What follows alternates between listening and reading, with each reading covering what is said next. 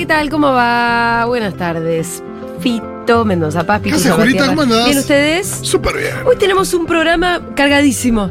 Sí, sí. Sí, Así que sí, eh, sí, voy sí. a. Muchas presencias. Voy a mucha presencia de todo tipo. Voy a. mm, vamos a exigirle mucho a nuestros oyentes hoy. Oh. Me gusta. Y a Y los usted- invitados también. A los invitados también. Sí, claro. Nosotros mm, lo vamos a mirar de afuera.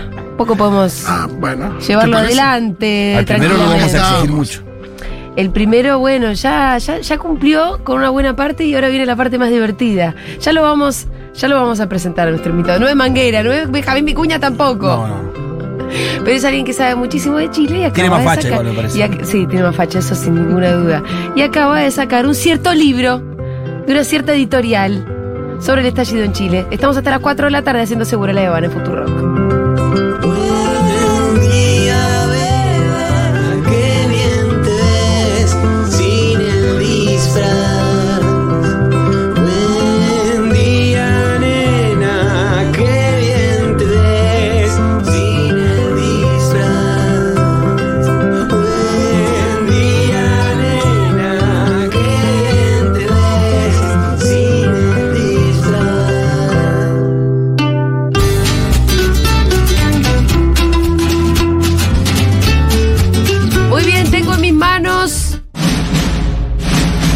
libro de ediciones Futurock. Nada será como antes, hacia dónde va Chile, de Juan Elman. Y está el Seguro La Habana en nuestra mesa. Bueno, también es su mesa. El autor del libro, Juan Elman, ¿qué tal? Un aplauso, Juanito. Bravo. Hola chiques, ¿cómo están? ¿Cómo estás vos? Bien, ¿Viste que el otro día nos cruzamos con tu hermano en un móvil? sí. Y bueno, yo lo escuché como estaba Sí. recluido escribiendo el Escribiendo el libro, libro. film. Pero ya lo estabas terminando porque fue hace poco. Sí, sí, pero fue como una sprint final Ah, donde metí tres capítulos en dos semanas. Sí. Así que también estuvo bueno escuchar eso. Eh, bueno, Juan, lo empecé, la verdad que lo empecé a leer ayer porque el libro llegó ayer, Sí. con lo cual tampoco estoy muy Sí, avanzada. Ok, sí. No es que, ay, leí todo el libro, la verdad que te mentiría. Pero sí decirte que lo arranqué y que me, mm, me enganchó enseguida. Porque lo que más me gusta del tono del libro es que es la de un cronista que está ahí y además en el territorio. Y casi un cronista de guerra. Por lo menos el Mm. primer capítulo. Obviamente que después me imagino que el libro también este, hace otros tránsitos y, y trata de profundizar y hacer un poco de análisis político. Pero por lo menos hasta donde yo llegué, hay una crónica casi de guerra. Sí, y menciona cierto, cierto temor en un momento encontrándote ahí en una protesta. eh, ¿Qué hago? ¿Me quedo a ver cómo es o mejor me voy? Sí, o sea, como diciendo, mira, yo no soy Elisabetta. eh, está tranquila. Sí, tal cual. Eh, sí, la, la idea era un poco mantener el tono de crónica en Mm. todo el libro. Es verdad que el 1, el capítulo 1, condensa un poco todo. el- y el más es- cronista. claro. Y ese, como decís vos, el, el más conflictivo. Si bien es cierto que hay un capítulo del, del conflicto mapuche, chileno-mapuche, que también tiene. No esta cosa intensa que está en las calles eh, todavía hoy. De hecho, hoy mismo, o sea, hoy, 18 de octubre, es el tercer aniversario. Hoy Bueno, ya sí. hay protestas. o sea, Em, y un poco está ese clima latente. Eh, pero sí, si bien los tonos van cambiando, eh, siempre está la idea de mantener el tono de, de- de cronista con los hechos y con voces allá. bueno, y te fuiste, estuviste, estuviste en Chile. Eh, le dedicaste también al libro. Eh, ¿Un viaje o dos viajes? ¿Cuánto tiempo tuviste allá? Eh, fueron casi cuatro meses. Ajá. eh, con la idea de, sí, la idea era, era pasar Un un, viaje tiempo. largo. Sí, como pasar un tiempo, ya, a ver, no es que uno se va a vivir, pero sí rompe un poco la barrera de si uno, no sé, se va dos semanas. No, claro. Donde estás dos semanas concentrando un montón de entrevistas, todo. Irte cuatro meses es instalarte un poco. Sí, sí, y sobre todo esta cosa de la, de la repetición, saber Mm. gente eh, más de una vez para poder captar un poco mejor las voces y los personajes y el clima y el lugar. Eh, también tiene, como te decía, capítulos fuera de Santiago, en el norte minero, en la frontera norte, en Iquique, eh, bueno, en la Araucanía dos semanas, que sí, ahí sí fueron viajes puntuales de reporteo. Claro, claro. Pero la idea en Santiago fue estar ahí, captar un poco el clima y, y estar un tiempo lo suficientemente largo para que las cosas empiecen a aparecer eh, sin buscarlas, ¿no? Como claro. estar ahí y que algo pase. Sí, Esa recorrer y ver. Ver con qué ciudad te encontrás. Me gusta mucho una definición que usás eh, caminando por las calles de Santiago. Es decir, es como un poco ahí, no sé si país o la ciudad, con, con resaca. ¿No? Mm. Como si estuviera llena de marcas Sí, las huellas de y las huellas del estallido. Sí, es muy zarpado eso, Mm. porque uno llega ahí, va al centro y o sea, un poco está la idea de que acá no terminó nada, ¿no? O sea, están Sí. todas las paredes tatuadas con consignas del estallido, inclusive de consignas que uno medio pop, ¿no? Con eso del no son 30 pesos, son 30 años, que fue un poco el detonante Sí. de la protesta, un poco la, la síntesis, si querés, de la demanda de 2019. Pero bueno, uno ve, por ejemplo, las consignas contra carabineros, ¿no? Y entiende que hay un conflicto latente entre buena parte de la sociedad y las fuerzas de seguridad, contra el Estado, lo cual es otra quizás de las diferencias que, que uno nota en la protesta chilena con, con Argentina, ¿no? O sea, un componente quizás más anarquista, más de- Claro. de, denuncia y lucha contra el Estado. Sí, que me parece que en una historia donde casi nunca tuviste al Estado de tu lado, eh, es más difícil imaginártelo. Creo que en Argentina tenemos una historia de un estado de bienestar, por lo menos un Sí. momento de un estado de bienestar presente, entonces bueno, lo tenés ahí, es una referencia posible por lo menos, ¿no? Tal cual, es, es bien interesante eso, porque además en Chile la izquierda tiene una Mm. tradición libertaria Claro. mucho más rica. Eh, en parte por eso, por, por o sea, el, el Estado eso nunca te dio nada eh, y es eh, sinónimo de desconfianza en general. Cuando acá en general es un poco al revés, en general Sí. es la derecha la que toma más la bandera antistatista, por Ujú. más de que lo use Sí, por sí. otros medios, ¿no?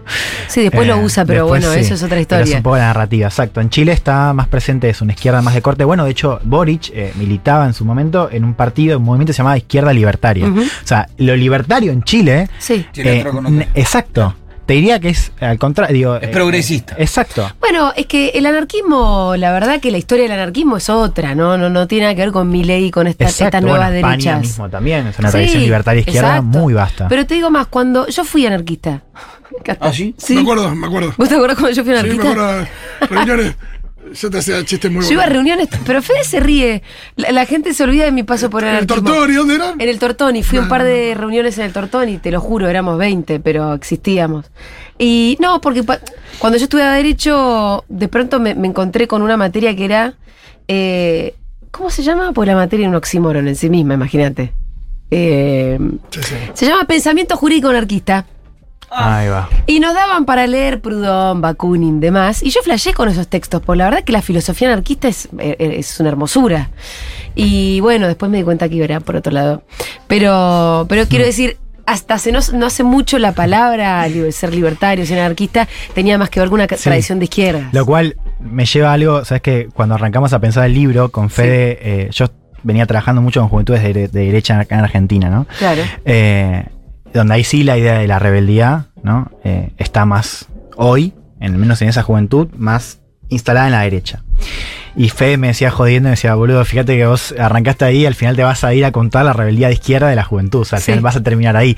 Y es verdad que hay algo en Chile de que eh, todavía, o sea, la, la idea de lo antisistema y la rebeldía sí está marcado por la izquierda. O sea, la juventud ahí, eh, de hecho uno lo ve en la votación de Boric, o sea, la diferencia eh, con K fue 70-30 Claro, en claro. jóvenes menores de 25 años. O sea, Bueno, sigue siendo una el bandera. propio Boric, lo el ves y propio Boric. bueno.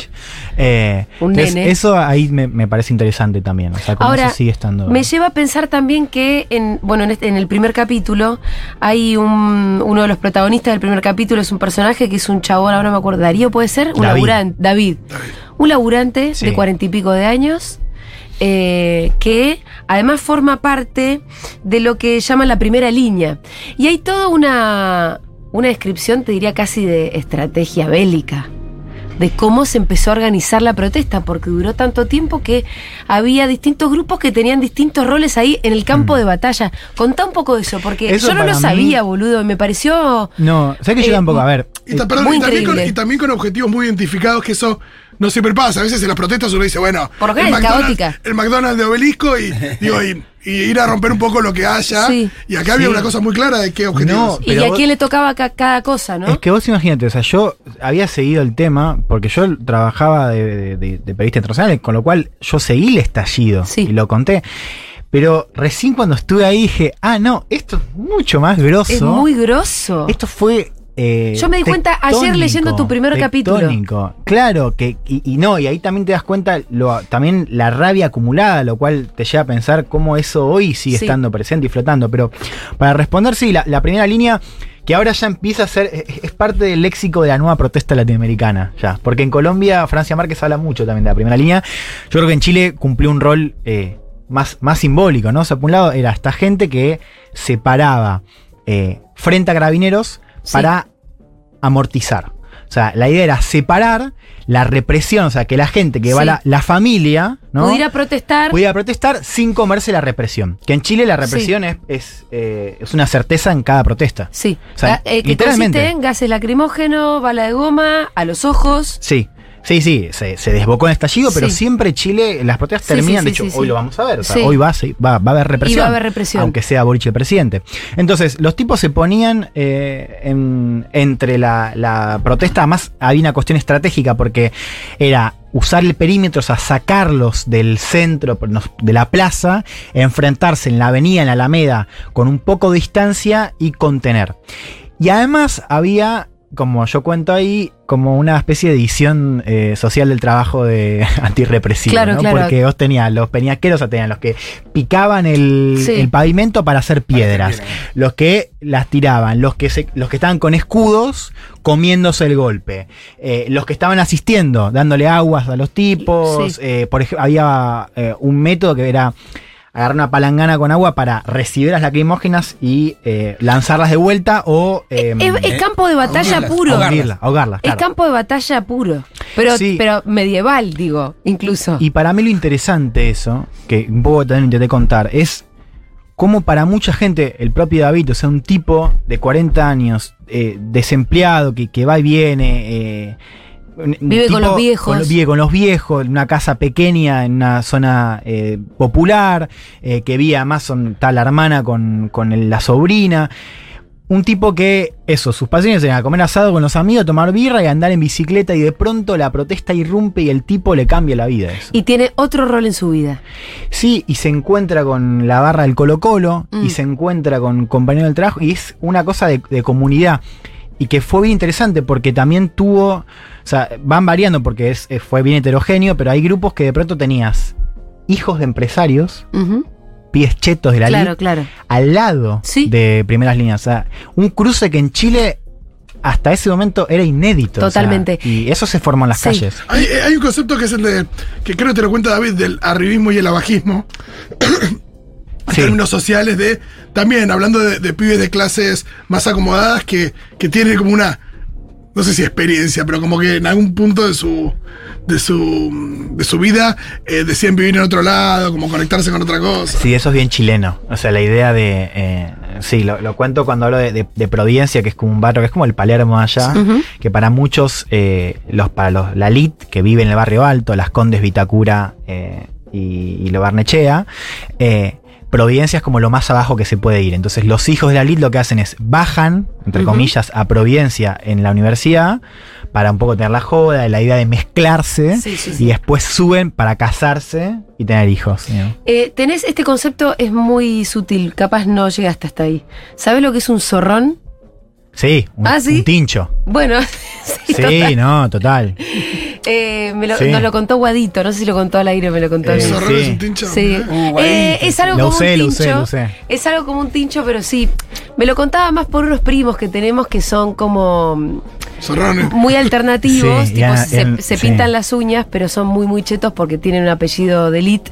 Pero ¿Qué que. haces, perrito bueno? Así eran. eh, todo cerrado. bueno, sí, claro. Perrito, ¿qué haces, perrito bueno? Pero bueno, era algo así como ¿no? que eran unos zorrones en realidad. Sí. Que, eh, y lo que me decía era que se podían dar el lujo de ser medio trolos, medio alternativos en sus formas, porque eran tan chetos de apellido que no les iba a pasar nada. Pero que no es lo mismo ser medio trolo en Chile si vos no sos tan cheto. No, tal cual. Pero bueno, nos estamos yendo de tema un Lo poco. cual. Habla de una sociedad sí. muy conserva, ¿no? Que co- conservadora a niveles que ustedes del otro lado ni se llegan a imaginar. O sea, gente de nuestra edad que tal vez llega virgen al, cas- al matrimonio. Y no es ni siquiera que sean demasiado cristianos. Pero esto eso en las elites, ¿o no? O Bueno. vos decís, no tanto también. No lo sé tanto. Yo la verdad que tengo que asumir que conozco más a la élite que, y que, que- que hay poca clase media. Hmm. y que por lo mismo tampoco llego a conocer a la gente más popular. Eh, pero que es conservadora a niveles que nosotros ni nos podemos imaginar. Sí, es cierto, y sigue estando. Menos que antes también. Ajá. ¿no? Después O sea, de la protesta, decís vos. No, yo la- la protesta también cristaliza Mm. un cambio cultural que se venía dando ya hace una década, ¿no? De hecho, 2011, que fue la protesta estudiantil que también terminó desbordando, fue también un quiebre cultural con eso. O sea, para mí fue, o sea, el, el- el ciclo es 2011-2019. Ahí se rompe todo. 2019 se termina de romper y se rompe más, digo, por- porque ya la misma protesta termina rompiendo más cosas. Pero ya había habido un, un cambio cultural. Y eso que te marca Guadito, que le mando Mm. un abrazo, por cierto. Sí, ojalá esté escuchando. Guadito estuvo en mi casa, no sé, ¿sabes? Sí, sí, claro. Eh, bueno, em, Estuvo parando en tu casa y, Estuvo la, en y en mi la mía, iba Claro. de la tuya a la Y Yo no mía. lo conocía casi. Bueno, eh, lo más no, es que hay, hay muchos hijos de esas familias de elite, familias de, Mm. vinculadas al capital económico y a la derecha política. Lo interesante que está pasando en Chile en este momento es que son, son eh, hijos que por la experiencia universitaria y un poco por el clima cultural se fueron a la izquierda, ¿no? De hecho, inclusive hay un par que son más, están más a la izquierda que de Boric. Y el estallido lo que marcó fue un poco ese quiebre, o sea, familias divididas por el estallido, donde los hijos decían, me da vergüenza, de hecho lo cuento, hay un capítulo que, que uso uno de mis preferidos, que es un, un joven, un joven eh, seguidor de CAS, que es el responsable del partido Sí. de CAS de la juventud, que es un pibe de campo que va a una universidad, una universidad eh, de los Andes, que es la universidad, porque allá tienen, además de universidades privadas, hay universidades que están ligadas al Opus Dei y a la derecha, y, y son todo derecha. Esa es una. Y el pibe decía, yo voy a la universidad, eh, eh, familia pinochetista, voy con la idea de, bueno, eh, yo el pibe militaba en una agrupación de derecha ligada a la UDI, o sea, gremialismo, full de derecha, y se encuentra todos los compañeros son esos, son todos trolos, progres, y dice, ¿qué pasó acá? ¿Viste? ¿Pero Y- que la de los Andes? la de los Andes, los jóvenes. Y se encuentra con compañeros diciendo, a mí me da vergüenza que mi papá sea empresario. Ah, ¿no? Entonces ahí está el chico hablando y diciendo, desde ese lugar, decir, ¿cómo puede ser que a vos que te pagan todo, ¿no? Tenés vergüenza de lo que hicieron, de los que hicieron este país, digamos, Sí, ¿no? sí. Eh, con lo cual.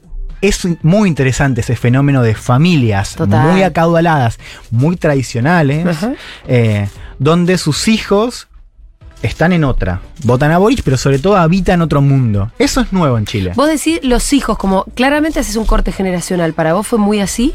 Sí, para mí Chile se explica por generaciones. Ah, mirá. de hecho, ¿Tan así? sí. De hecho, fíjate qué interesante. El, el- el núcleo de la, del descontento social en Chile son las pensiones. Esa es la demanda más importante. Y pensiones para mí es todo. Nosotros hablamos de jubilaciones. jubilaciones. Que en Chile, claro, Las acá, eh, claro, acá tuvieron, eh, tuvimos eh, ese- esa experiencia en la que o sea, vos te jubilas, o sea, vos vas eh, aportando a un fondo de pensiones privadas que después van manejando tu guita como Sí, la AFJP. Sí. Y allá es AFP, ¿no? Sí. las AFP, claro. ¿Por qué es el núcleo? digamos? Primero porque es una reforma insignia de la dictadura. O sea, eso empieza con la dictadura de Pinochet, con los famosos Chicago Boys, ¿no? Que fue un experimento bastante inédito. Sí, que Chile global. tuvo mayor desarrollo que en cualquier otro país de Latinoamérica. Sí, y del mundo. Se instalaron ahí los Chicago Boys Totalmente, sí, sí. Tenían asumieron una las oficina en la carteras. Casa de la Moneda, todo. Sí, sí, no. De hecho, asumió el Ministerio de Economía. Claro. Eh, ¿Y, y quién, fueron. quién fue el, el Chicago Boy chileno? eh, el más conocido fue Sergio de Castro, que fue ministro de, Economía. Eh, pero, pero hay varios. Eh, bueno. Pensiones arranca ahí y claro, explica un poco el, el descontento actual porque vos lo que tenés es un, un reclamo muy fuerte con que las pensiones no alcanzan y que para los profesionales de clase media que quizás ganan bien, cuando se jubilan reciben muchísimo menos, ¿no? O sea, te- vos tenés de tipo de clase media académicos que dicen, che, me están cagando Sí. hasta abuelos que literalmente les sale más caro los remedios, que son carísimos, que las pensiones. ¿Por qué generacional? Porque lo que hace pensiones es unir la- el pobre presente eh, económico y social de vida de los abuelos, los obliga a los, pa- a lo- a los hijos de esos abuelos a eh, ayudarlos a llegar a fin de mes, a- para aquellos que pueden, o sea, a cargar con esa deuda, y a los nietos que ven como sus padres se rompieron el culo toda su vida, se van a jubilar con muy poco, a, los- a sus abuelos no les alcanza, los padres no llegan a fin de mes, tienen que ayudar a los abuelos, y ellos mismos, los pibes, están en una situación donde por primera vez quizás en su, en su familia tienen título universitario, pero ese título no le permite acceder a la... mm, a un empleo de calidad, que tenga acceso a vivienda y demás, ¿no? Y, y es generacional justamente por eso, porque la verdad es que Chile recién ahora está viendo los efectos de la primera generación de abuelos, si querés, que se jubila. ¿no? Por una cuestión de ciclos, ¿no? Pero ¿por qué es tan importante eso? Porque también te cuenta algo que un poco flota en el libro y creo que es vital para entender sobre todo el Chile de este año, Sí. que, que es algo que quizás no está tan presente, pero sí con algunas viñetas, que es todos están en contra, o la gran mayoría están en contra del sistema actual de AFP. Dicen que es una mierda. Ahora, vos preguntás por un sistema público de Y no, matriz tampoco. solidaria y ni en pedo. No, de hecho, mm, Boric no, no, no, no lo pudo proponer ni de lejos No, eso. eso sigue estando. Con lo cual te marca eso de, de que es verdad que los Chicago Boys tienen su proyecto político y económico ya derrotado y agotado, si querés, pero a nivel cultural no está tan clara esa, esa derrota. Bueno, el famoso que no termina de morir y no empieza a nacer. No, y, y- pero sobre todo, por- digamos, porque esta idea de que está muy instalada en la sociedad que es esto es mi plata, o sea, ni en pedo se la voy a dar a claro, un a roto que no trabaja, o sea, y, la idea de meritocracia muy fuerte, o sea, entonces, el reclamo es yo me rompí yo, Sí, sí, yo sí, sí, me individualismo rompí el puro culo también, y no llego Sí. a fin de mes y mi hijo caracones, bueno, en fin, pero no hay una cosa, no hay, no hay una no hay una crítica a la idea de mercantilizar el sistema. Sí, claro. Y ni, la más remota posibilidad de pensar en el sistema solidario, que No, nosotros pero ni- tenemos reinculcado, ¿viste? No hay chance, no hay chance. No hay chance.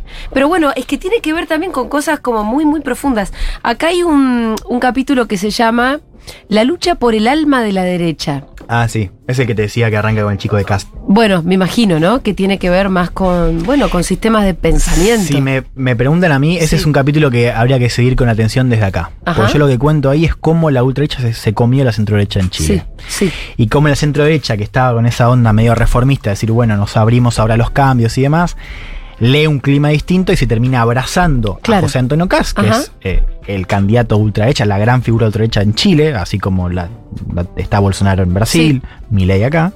Eh, se termina abrazando a él y, y la verdad es que hoy es muy difícil pensar en... o sea, en una creo- derecha más en normal. una derecha, sí, eh, bueno, reformista, moderna, liberal. lo- eh, creo que todo el continente y por ahí más allá todavía que el continente está viviendo algo similar, ¿no? Las Sí. derechas que están siendo como fagocitadas Claro. por la ultraderecha. Y el, sí, y el título es un poco eh, Sí. medio en joda porque está esa idea, va, no en joda, porque de hecho es lo que dice una académica, esto de del alma de la derecha, de decir, bueno, ¿quién representa? Entonces está esta idea de que Cast representa lo que es eh, la derecha pura, ¿no? Y Claro. que los otros candidatos centro derecha, lo que vendría a ser como el, el larretismo, si querés, Sí, eh, sí. Son más vendieron su palomas, alma. son más Claro. palomas y, Y se entregaron a los progres, ¿no? Los progres que nos rompieron las calles, que nos, les, los insultaron a nuestros carabineros, en fin.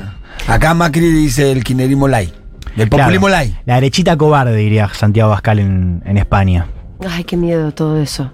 Eh, volvamos un poco a la rabia acumulada, porque me parece que es como el, el- el comienzo de todo y, y- y volvamos un poco a David, que me parece como el gran personaje, por lo menos, bueno, obviamente a mí me faltó más lectura del libro. El libro salió ayer, quiero decirle a todo el mundo, estamos Y hablando lo con pueden Juan comprar Elman. ahora Sí. en la tienda. Estamos hablando con Juan Elman sobre. Nada será como antes, hacia dónde va Chile. El último libro, Ediciones Futurock, de autoría de Juan Elman, un libro de crónicas eh, y de, obviamente, análisis político que, bueno, me parece que está precioso, Juan. Lo acabo de empezar, pero, pero, pero ya me enganchó. Gracias. ¿Viste cuando ya lo lees con, con la voz de Juan Elman en la cabeza? Sí, sí, total. No, y ¿No también- se te pasó eso, Rolo? Y hay una cosa de, de, de Juan sentado con un montón de gente muy variada contándole cosas, como hay mucho testimonio de primera mano. eh, no sé cu- cuánta gente entrevistaste para el libro. ¿O Y- te entrevistaste o te sentaste No, no, o sea, eh, la verdad que en ese, ese sentido para mí es, es lo más lindo que tiene el libro, digamos. y, o sea, son. eh, Mucha gente, ¿no? Y más de 60 entrevistas. Ah, wow. Desde. Ricardo Lagos, Sí. expresidente, Sí. diputados, comunidades mapuche en el sur, eh, gente de todos los partidos políticos Sí. allá, eh, y mucho pibe, de, hay de, de todo. La verdad que para mí, si me preguntás, digamos, qué es de lo más orgulloso que estoy, eh, es de eso. De haber trabajo de conversado con tanta gente. Sí. Eh, ¿Volviste con amigues? Sí, ¿Sí? ¿Sí? de hecho ahora, eh, sí, eh, de hecho en la presentación va a haber- Sí. van a ver un, un par. eh, ¿Cuál es la presentación? ¿Podemos hacer anuncios es que formales? todavía no está, for- Ah, no me está parece que no pero está va a ser formalizado. eh, eh, noviembre. Yo De- me, en noviembre, jugaría, me sí. jugaría el 10 de noviembre que se lo reserven. Porque la idea es hacer presentación y una fiestita. Ah, Sí, sí. Y, y sí, sí, volví con a mí. De hecho, los quiero visitar ahora. O sea, Sí. y, y mi interés es que el libro circule por ahí también. Me encanta. Sí. Eh, ¿Sabes qué me, me estaba acordando durante el estallido? La recibimos a Francisca Valenzuela, artista pop. eh, la- de, de alcance latinoamericano, amiga de la casa también. Es medio comadre mía porque nuestras mamás son amigas Mirá. desde toda la vida.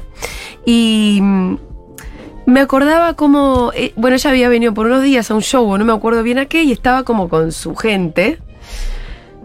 Y yo las agarré hablando de lo que tenían que hacer al otro día, ya se volvían. Che, bueno, como, como un grupo que, se, que organiza lo que tiene que hacer. Y a la tarde ir a la plaza, ir a Dignidad. Mm. Eh, y ya había, formaba parte de su cotidianeidad. Es que eso es lo, lo- Y por dos meses. o Durante sea, un montón de tiempo la gente meses. fue todos los días a la plaza. Sí, todos los días. todos Por los eso días. que se termina organizando. No, y, y ahí vos te das cuenta, es verdad que el acuerdo constituyente sacó mucha gente de la calle. Sí. Pero lo que termina de, vaciar realmente la calle es la pandemia. claro. Eh, entonces, digo, hay que ver qué pasaba. Seguramente con otro, con otro alcance, con Sí. otra gente, pero. Pero fue muy groso, o sea, fueron dos meses y medio de, de estar en la calle todos los días. Sí, sí. Vos decís ya nada será como antes. Ahora tenemos que asumir que hubo un proceso constituyente que no ha salido bien. O sí, vos me dirás, pero por lo menos se votó el rechazo. Ahora hay que ver cómo se sale de esta para no seguir con la constitución de Pinochet. Em, ¿Por qué ya nada será como antes? Porque. Porque ahora mismo decidieron volver al statu quo. Es- tengo que ensayar esa respuesta porque son buenas. y la van a te hacer. la van a Esa te la van a hacer, así que salir un buen mañana. lugar es ensayar Con- acá que con estamos ahora entre dicen- amigos. Claro. Pero estaba muy dormido. Eh, esta es con- para mí mi primera entrevista Bueno, así formal del libro.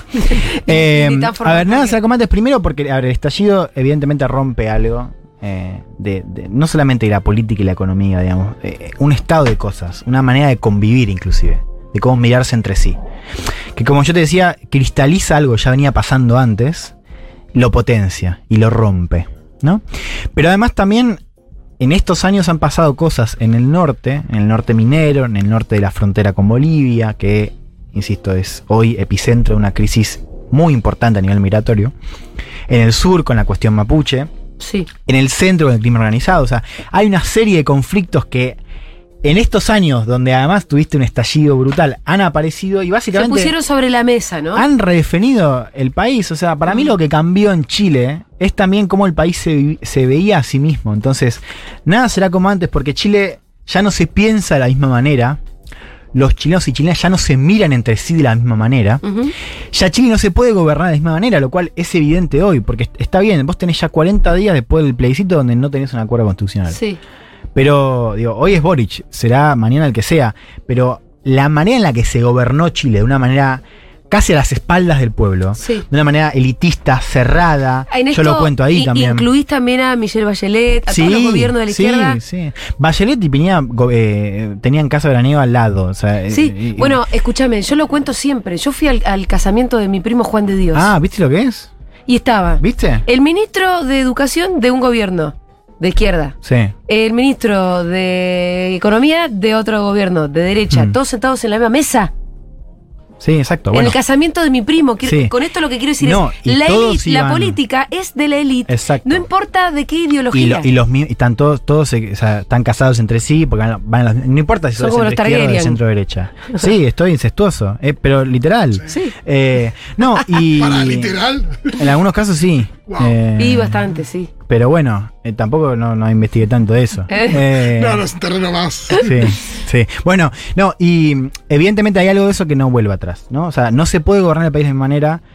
Hay que ver cómo se gobierna, eso es lo otro. O sea, hoy para mí Chile está Mm. mucho más difícil gobernar que antes, ¿no? Lo cual es un gran tema para decir a nivel latinoamericano. O sea, el país, Sí. que era la referencia de que se gobierna, Piñera un, un par de días ¿no? antes dijo eso. Chile es el oasis de, de América Latina. Mm. Acá está, acá nosotros no, no sucumbimos al populismo demagógico. Esa era un poco la frase. Claro. Bueno, eso, pero sobre todo también la cuestión de, para mí es interesante la cuestión de la convivencia, de cómo se miran entre ellos, ¿no? Que vos lo decías bien, o sea, Chile, Mm. no sé si usas la palabra clasista, pero digamos, además de conservador es una, una sociedad que, que- que siempre ha tenido el clasismo Muy como, clasista. como marca, ¿no? Muy clásico. Eh, Porque incluso el más progresista tiene a su nana claro, que la trata como una cosa muy diferente. exacto. Que por ahí se- hasta se va de vacaciones con la nana, que la nana va a la playa con el uniforme a cuidar Mm. a los niños. Digo, esto se ve en Chile mucho más que en Argentina, pero mucho más que en Argentina. O sea, en Argentina las clases populares tienen una dignidad y una forma de contestar que, que en Chile. Y eso no. apareció ahora. Entonces por eso también no va a ser como antes. Porque eso ahora, o sea, lo que cambió es eso. Yo lo- eh, hay un capítulo del segundo que, que, que, está Oscar Contardo, es un periodista, y dice, lo que cambió es eso. O sea, ya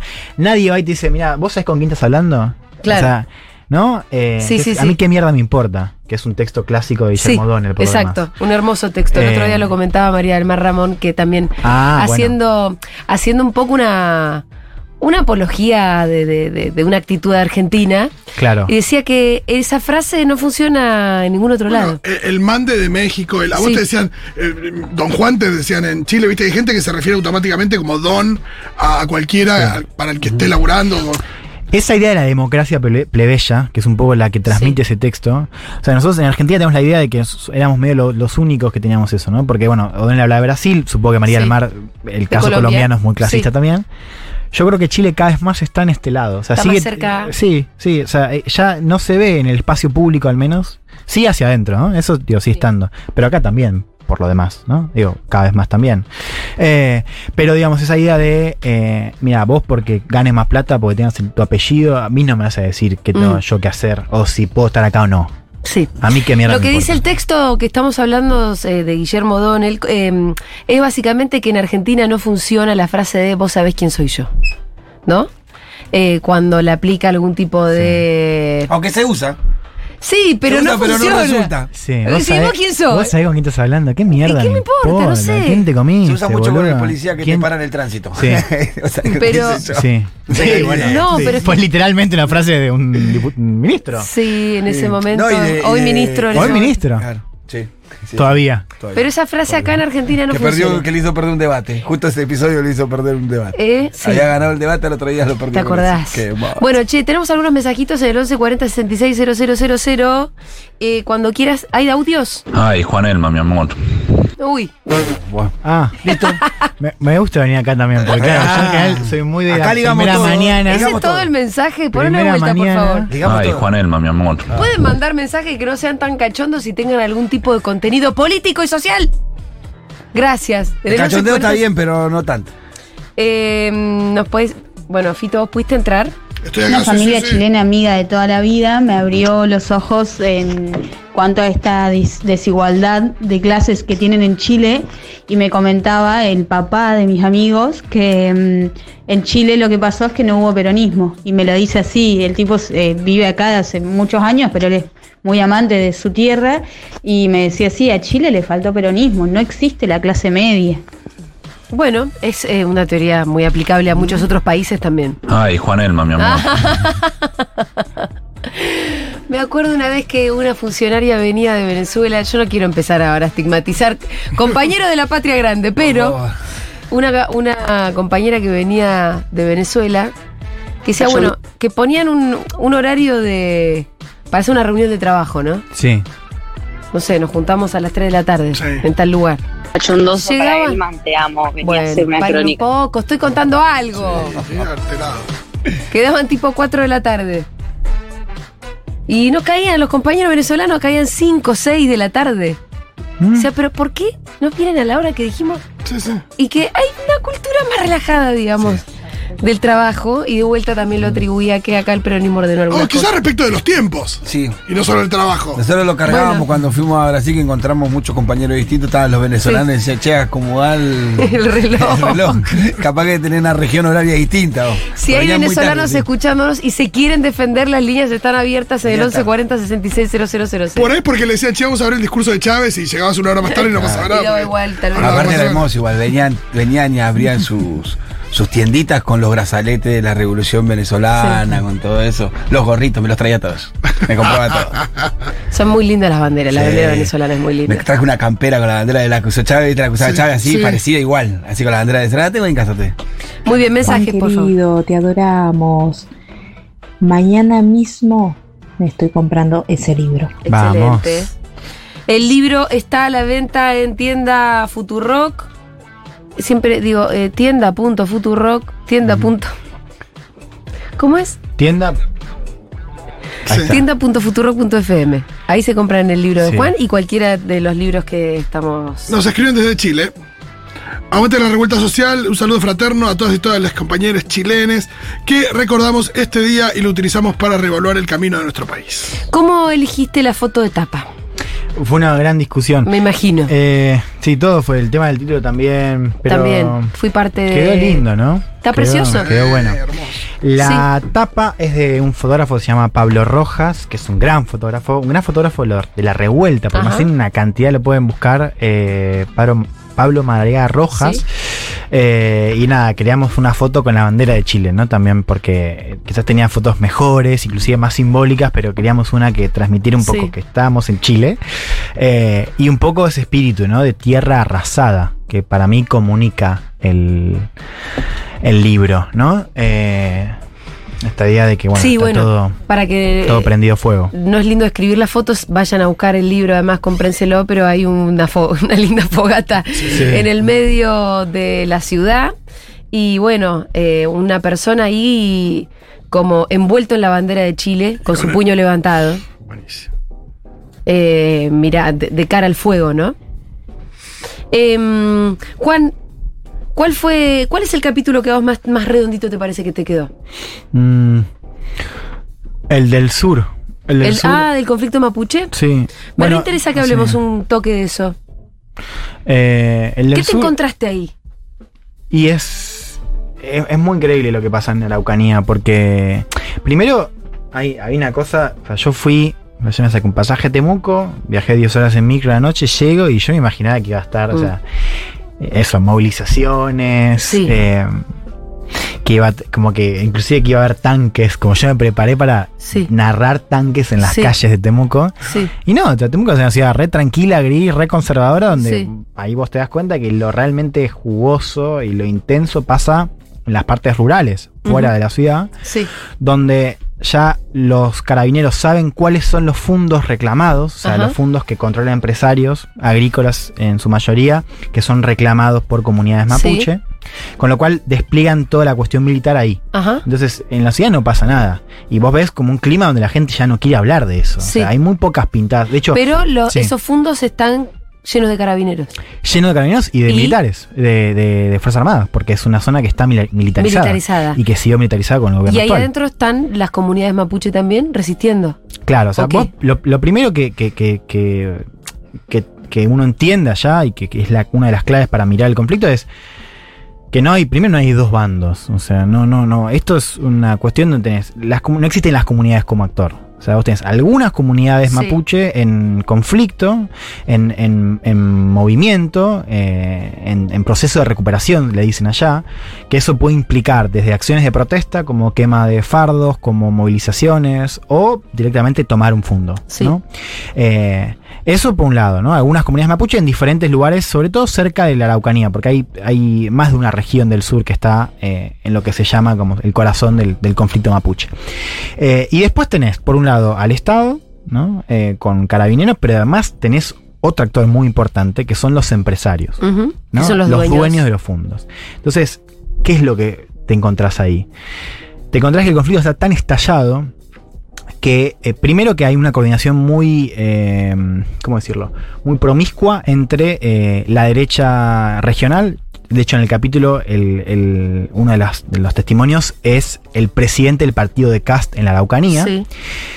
Que además el tipo fue empresario, fue presidente de la gremial de la Araucanía y es el recaudador, o sea, es el tipo que se ocupa de recaudar la plata para la campaña de CAS de los empresarios de la zona. Sí. Y lo que tenés es como los mismos empresarios terminan armando sus propios ejércitos, algunos de ellos... Civiles, Exacto. Gente de civil armada. Contratan desde carabineros que les dicen, yo te pago más, o sea, deja la fuerza Sí, pero venía a y trabajar ven a para trabajar mí. conmigo, hasta mapuches que no tienen laburo y van a trabajar ahí y se Sí. enfrentan a propios mapuches. Ajá. Eh, y, digamos, son parte de esta dinámica del conflicto está totalmente desbordado, ¿no? Tenés violencia permanente. Esa lógica es Sí. eh, lejano oeste, lo hemos visto en películas. ¿Sabes que estaba pensando eso? Es como sí, estás contando un western. Sí, donde, Y- donde corren otras reglas. Sí. y, y yo, de hecho, eh, es un capítulo que yo, primero yo estuve con la familia de Matías Catrileo. Matías Catrileo es, eh, fue uno de los eh, mapuches asesinados por carabineros. Fue un caso célebre en 2008. Eh, estuve en un evento muy pequeño también, lo cual era sintomático. O sea, era un, un aniversario de la muerte donde era- era- éramos 50 personas. Sí. donde había banderas, inclusive estaba Santiago Maldonado ahí, o sea, Ah, lo reivindicaban como, Sí, sí, sí, sí. como uno de los muertos por el Estado, eh, asesinados por el Estado. Eh, entonces empieza un poco con el testimonio de, de, de Catrileo y va creciendo porque está el testimonio de un joven mapuche que su padre eh, fue preso injustamente por una causa por ley antiterrorista, que, que es uno de los mecanismos de la justicia para encarcelar mapuches dirigentes. Eh, con digo, eso, con secreto de sumario en las causas, con cuestiones muy turbias o de juego sucio. Un pibe que a los 10 años tenía allanamiento de carabineros en la puerta, eh, donde los tipos entraban, no sé, en su, en su comunidad entraban 40, 50 carabineros y les daban vuelta a las casas Sí. y agarraban a, a los, los cagaban a palos a los, a, los, a los tipos, a las mujeres las tocaban, a los hijos les decían cosas racistas, violentas, o sea, esa experiencia de vida.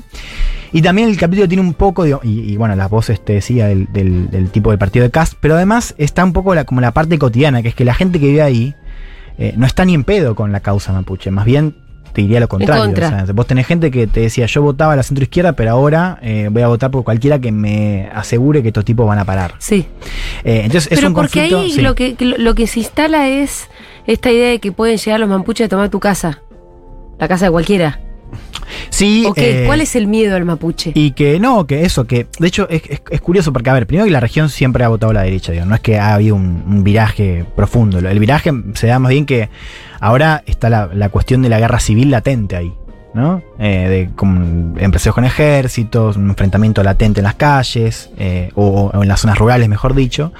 Eh, pero además de que de, de esa cuestión histórica, eh, en los últimos años digo, has tenido un bueno más presencia militar, o sea, como Sí. que como que todo se alteró, o sea, y es casi el, el único tema de conversación ahí eh, a nivel político. No, no, de hecho no hay la izquierda un poco brilla por su ausencia y o sea, no tiene una Porque además tampoco tiene un discurso para no eso. tiene un discurso para eso, de no hecho, llegan a fíjate que Boric- vamos a defender un poco. y hay mucha desconfianza, mucha desconfianza. Y no, y después, eh, eh, para mí el capítulo tenía algo lindo, que es que yo estuve eh, unos días, pasé en una, en una comunidad, Mm. eh, una comunidad que no estaba en, en proceso de recuperación, pero donde ahí el tema era cómo, cómo cuidar la cultura. O sea, cómo hacer para, para sobrevivir, ¿no? Sí. Y, No perder y me la pasó algo muy loco ahí, que es que yo estuve con la presidenta de la comunidad, Sí. eh, una, una dirigente eh, pehuenche, que es, que es un pueblo dentro del, del pueblo mapuche, que vive en las alturas, eh, que bueno, me, mostró la comunidad, me contaba de las casas eh, construidas por, con subsidios estatales. Es una comunidad que tiene título de, de Merced, con lo cual es un título comunitario, o sea, y, y los Sí. lugares se, se dividen por goces de familias. Ah, ¿no? mira. Y ella contaba cómo eh, la familia se fue yendo, o sea, cómo la hermana no, de se fue a la ciudad. Y sabes que justo me encuentro la primera noche con el hijo que estaba de visita. Y el hijo era de Santiago. Y el hijo, nosotros llegamos de la cena hasta ahí. eh, o sea, En el libro, Yo hago está en el libro. Eh, entonces yo eh, subo con ellos, son cuatro horas subiendo, o sea, todo muy lejos de la ciudad, a todas las, a las alturas, me muestra la comunidad, hablamos, una mina muy desconfiada además, porque en general no tiene mucho contacto, o sea, yo era, un, eh, además de blanco, de un winca. un rubiecito que llegaba ahí. Un zorrón casi. Un zorrón. Eh, bueno, y no, y me presenta el Qué pibe, y el zorrón. pibe me dice, así forzando, me dice, vos sos de, sos de River, me dice, ¿qué onda el muñeco? El pibe estudiaba educación Sí. física en, en Santiago. Y me dice, ¿y Bizarrap escuchás? Me dice. Entonces el chabón sabía todo de la subcultura, más que yo inclusive. Tipo Coscu, toda la onda streamer que yo mucho no... Sí. Ah, vos, estabas, vos estabas para ir a charlar de soda. Yo estaba para hablar con la madre, ¿viste? Y el chabón. No, para hablar del conflicto Sí, claro, Y el pibe, que, Sí, que, sí, sí. digamos, es indígena, no quería saber nada con eso. Entonces, Era muy loco como. Y además, la tensión, eso me fui dando cuenta al correr de, la- de- de las horas y de los días. Cómo la madre le incomodaba mucho que su hijo, porque ella estaba luchando para que su Ah. familia siguiera viviendo ahí, en la tierra pehuenche, y eh, el pibe que no quería hacer nada, no quería hacer nada con eso. Sí, o sea, el pibe sí. quería, quería irse de joda en Santiago con sus amigos, ¿no? Eh, no, porque además era el primer pibe, o sea, la primera camada de, de su familia que va a la universidad, que es otro de los cambios de Chile en los últimos años. Entonces, ese conflicto tiene, ese capítulo tiene un poco de, de- un poco de todo, pero, pero también está esa cosa latente de la comunidad de cómo hacer para sobrevivir en un contexto donde no tenés trabajo en las comunidades y donde los pibes se quieren ir. Y los que se quedan están deprimidos o alcoholizados, o ambas. Eh, estamos hablando con Juan Elman. Juan, muchas gracias por haber pasado por acá. A ustedes, Felicitaciones por este gracias. libro. Lo voy a seguir leyendo con muchísimo entusiasmo. Estamos hablando del último libro de Ediciones Futurock, Nada será como antes, hacia dónde va Chile, de Juan Elman. Lo pueden encontrar en tienda.futurock.fm con descuentos especiales para la comunidad Futurock. Es un libro que está, además de ser súper interesante para entender, es entretenido. Sí, sí. No, y está muy bien escrito. Está lindo escrito. Y cuando Juan se sienta a hablar con una persona en el libro, te describe a la persona. Eh, digo, no hay una cosa como. eh, no sé, que a veces tienen los periodistas que que no escriben, sino Sí. que lo que hacen es decir lo que pasó y lo que hablaron y todo textual y, y no le ponen literatura encima y, y está re bien escrito. ¿Estás contento con tu libro? Sí, ¿Te estoy gusta? contento. La cara se ahora sí, la cara se ahora sí, ahora sí. Sí, Después de porque un le año- costó, ¿eh? Le costó. Ah. Le costó que le guste. Estábamos todos entusiasmados, menos Juan Elman con su libro. Exacto. Pero está buenísimo, así que estoy muy contenta yo también y te felicito. Gracias, Julia. Felicitaciones. Muy bien, ya Gracias. venimos.